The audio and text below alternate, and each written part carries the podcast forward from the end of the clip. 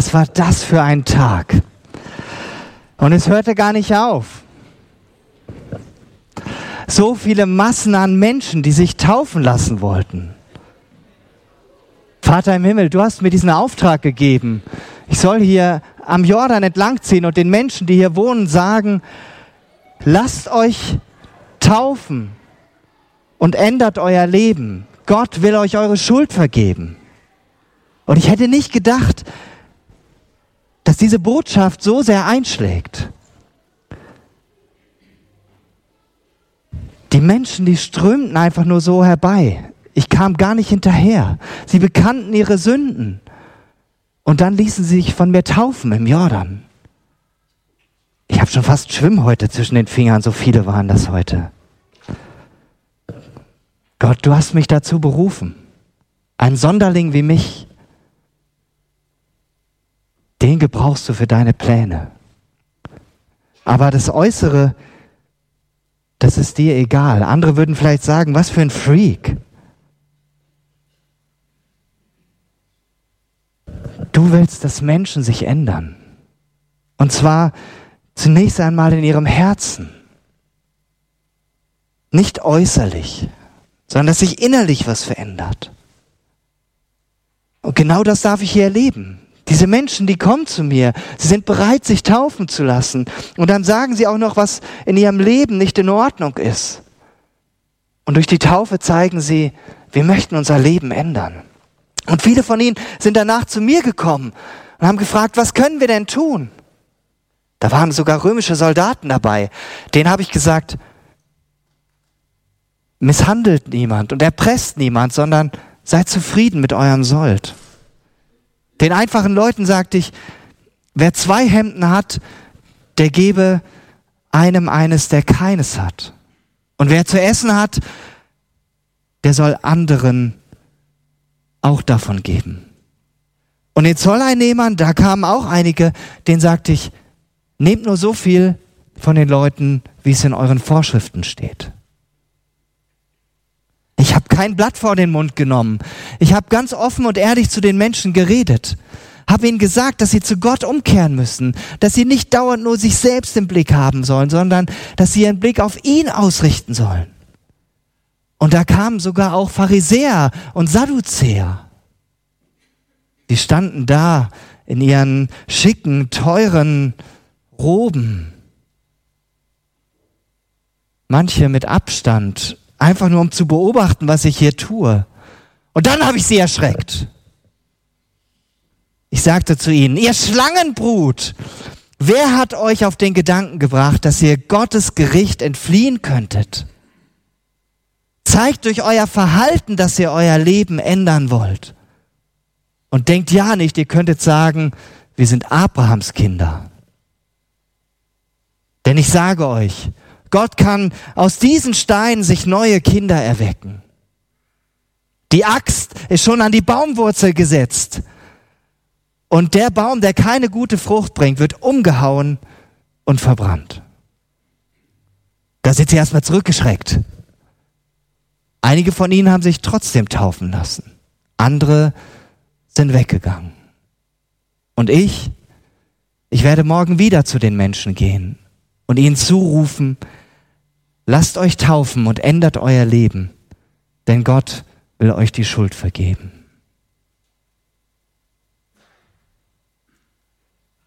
Schon ein komischer Typ, dieser Johannes der Täufer, komischer Vogel. Bisschen freaky sah er aus. Er hatte einen Kamelhaarmantel, steht in der Bibel. Er war vielleicht so ein Ökotyp. Ähm, er hat Heuschrecken gegessen und wilden Honig, ja. Und sein Beruf war jetzt auch nicht so von der Stange, so ein bisschen was Besonderes. Äh, wer von euch hat eben gedacht, oh Mann, das Kostüm Hätte er sich nicht was Schöneres aussuchen können, so mal ganz ehrlich? Niemand von euch. Okay, ja? Und wer von euch hat schon mal gedacht, als ihr eine Person zum ersten Mal kennengelernt habt, was ist das denn für eine oder das denn für einer? Okay, ich, ich kenne es von mir auch. Ich kenne das von mir auch, leider. Und wie schnell geschieht das?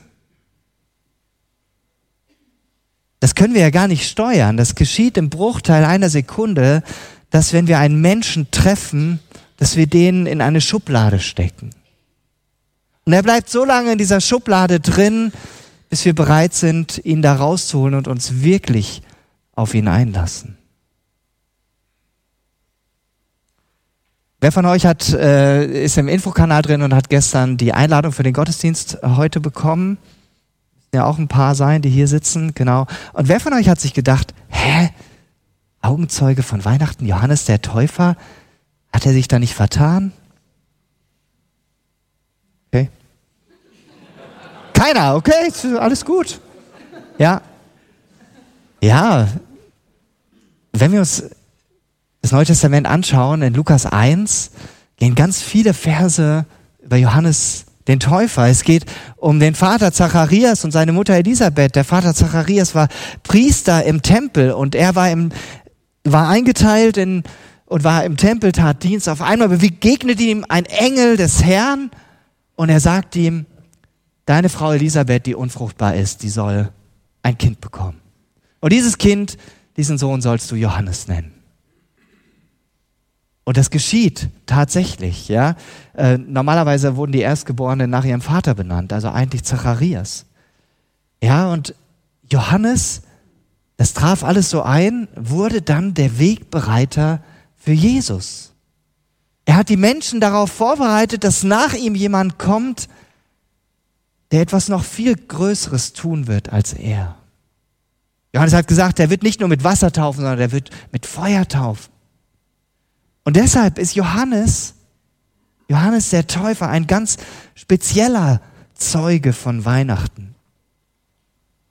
Vielleicht hängt es auch damit zusammen, welche, wie wir Weihnachten verstehen. Ich hatte auch überlegt, diese Predigten in der Adventszeit mit Adventszeugen zu überschreiben. Aber dann dachte ich, versteht sowieso nur die Hälfte, weil kaum einer heute noch weiß, dass Advent Ankunft heißt, ja, muss man ja erstmal erklären. Außer man ist christlich sozialisiert und hat das schon irgendwie von klein auf mitbekommen. Früher war die Adventszeit eine Bußzeit.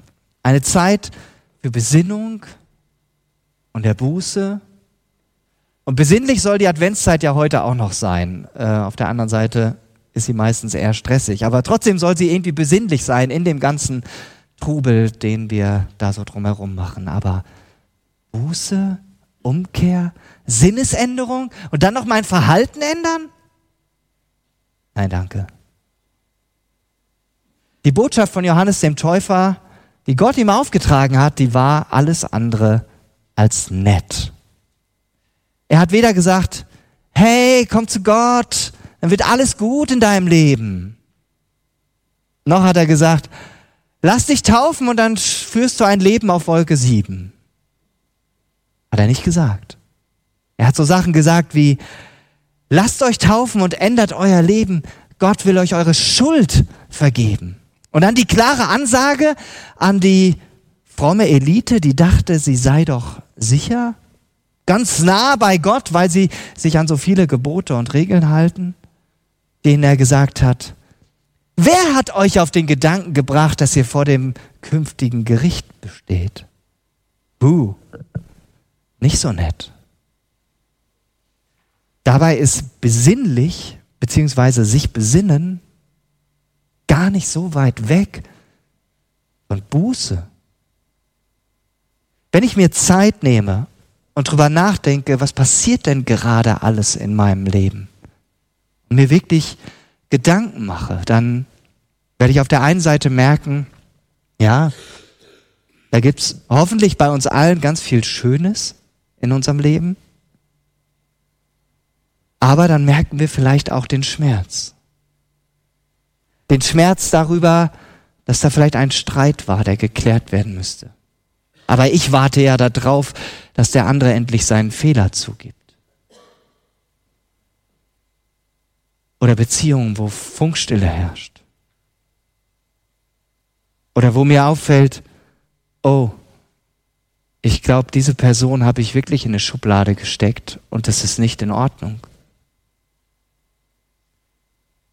Oder wo du merkst, ich stecke eigentlich in so einem Hamsterrad drin und ich finde gar keine Möglichkeit, da rauszukommen und wirklich zur Besinnung zu kommen. Und wenn uns das bewusst wird, dann ist die heutige Zeit überhaupt, dann ist in der heutigen Zeit überhaupt nicht abwegig, über diesen Gedanken der Buße nachzudenken. Ganz im Gegenteil, wenn wir anfangen, ehrlich vor uns selbst zu sein, dann fangen wir auch an zu fragen, was können wir denn tun? Was kann ich tun? So wie die Menschen zu Johannes dem Täufer gekommen sind und ihn auch gefragt haben. Vielleicht sind das bei dir nicht die ganz großen Fragen. Du lebst mit Jesus, du weißt, dass er dein Retter ist. Das ist alles schon klar für dich. Und du versuchst sogar Menschen auf Jesus aufmerksam zu machen. Ja, ist dein Anliegen. Und dann entdeckst du doch in deinem Leben diese kleinen Bereiche, wo du den Blick und den Fokus auf Jesus, auf Gott verloren hast. Vielleicht auch, wo du zu sehr auf deine Kraft gesetzt hast, anstatt auf seine.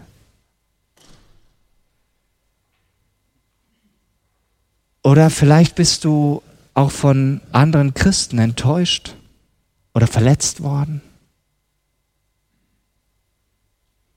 Und das raubt dir die Freude am Leben, die Freude an Jesus oder trübt deinen Blick. Und vielleicht hast du auch das Urteil über einen Menschen gefällt und merkst, das ist nicht in Ordnung. Da muss ich was verändern. Da brauche ich Vergebung. Und ich muss mich wirklich erstmal auf diese Person einlassen.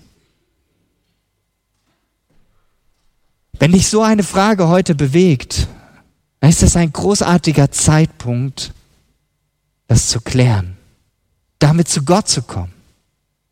Du hast in diesem Gottesdienst jetzt hier während der Predigt die Möglichkeit, das mit Gott zu bereden. So wie ich mit euch gerade spreche, kannst du mit Jesus reden in deinen Gedanken und er wird dich hören. Und du kannst ihm sagen, was da gerade hochploppt, was da gerade in dir hochkommt, eine Situation, ein Gefühl, Schuld, Versagen. Und ihn bitten, Jesus, ich gebe dir diese Sache jetzt. Und ich bete, reinige du mich neu. Lass deine Vergebung neu in mir ankommen. Ich möchte da deine verändernde Kraft erleben. Und das soll jetzt nicht einfach nur eine nette Idee sein, Sagen wir nehmen uns jetzt zwei Minuten Zeit dafür.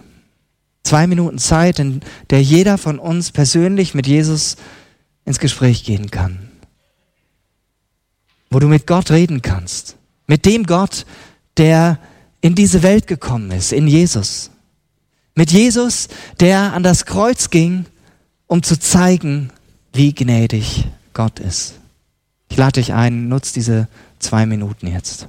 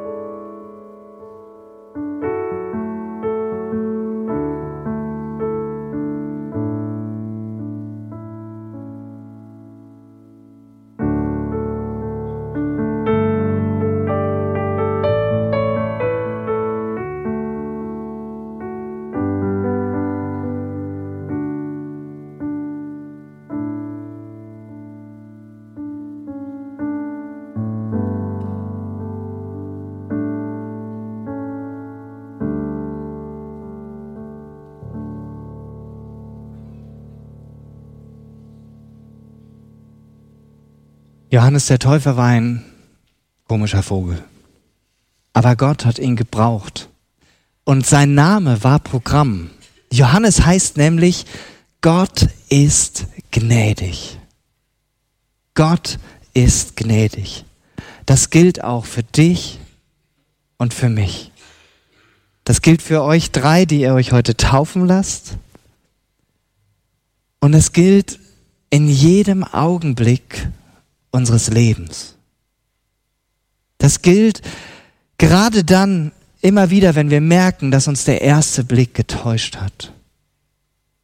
Es gilt für jeden, der ehrlich vor sich selbst und vor Gott wird und bereit ist, sich seine Fehler und Schuld einzugestehen. Genau darauf hat Johannes aufmerksam gemacht. Nur bei Gott finden wir Vergebung. Nur bei Jesus. Und diese Vergebung ist nicht kompliziert. Sie wird uns in Jesus geschenkt. Unser erster Blick täuscht uns oft. Aber Gottes Blick auf uns, der heilt. Wenn du heute an diesem Advent, jetzt in diesen zwei Minuten, etwas mit Jesus ins Reine gebracht hast, dann ermutige ich dich, das nicht für dich zu behalten, sondern dass du selber auch ja zu einem Zeugen von Weihnachten wirst, weil es dich persönlich betrifft, weil du es selber erlebt hast. Und erzähl es jemand anderem, was Jesus dir geschenkt hat. Und bete darum, dass er dich gebraucht, gerade in, ob heute, in der nächsten Woche oder jetzt in dieser ganzen Adventszeit, dass er dich auch zu einem Augenzeugen macht von dem, dass Jesus mit seiner Gnade und Vergebung in diese Welt hineingekommen ist und dass er andere Menschen genau dazu einlädt. So kannst du, wie Johannes der Täufer, auf Gott, auf Jesus hinweisen. Amen.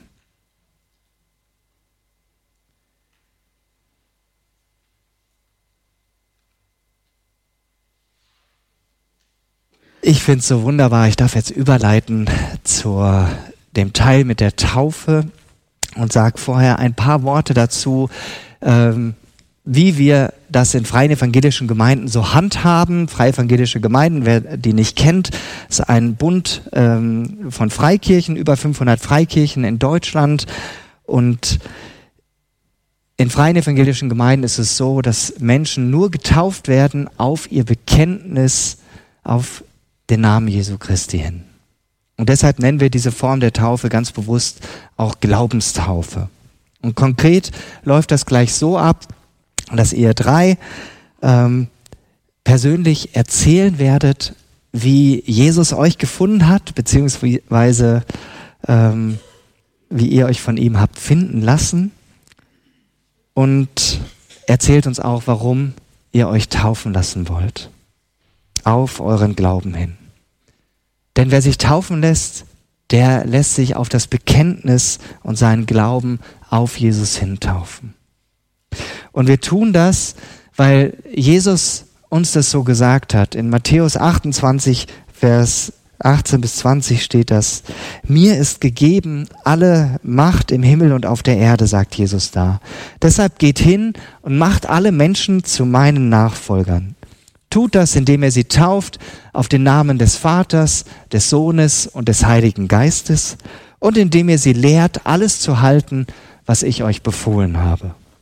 Und seid gewiss, ich bin jeden Tag bei euch bis ans Ende der Welt.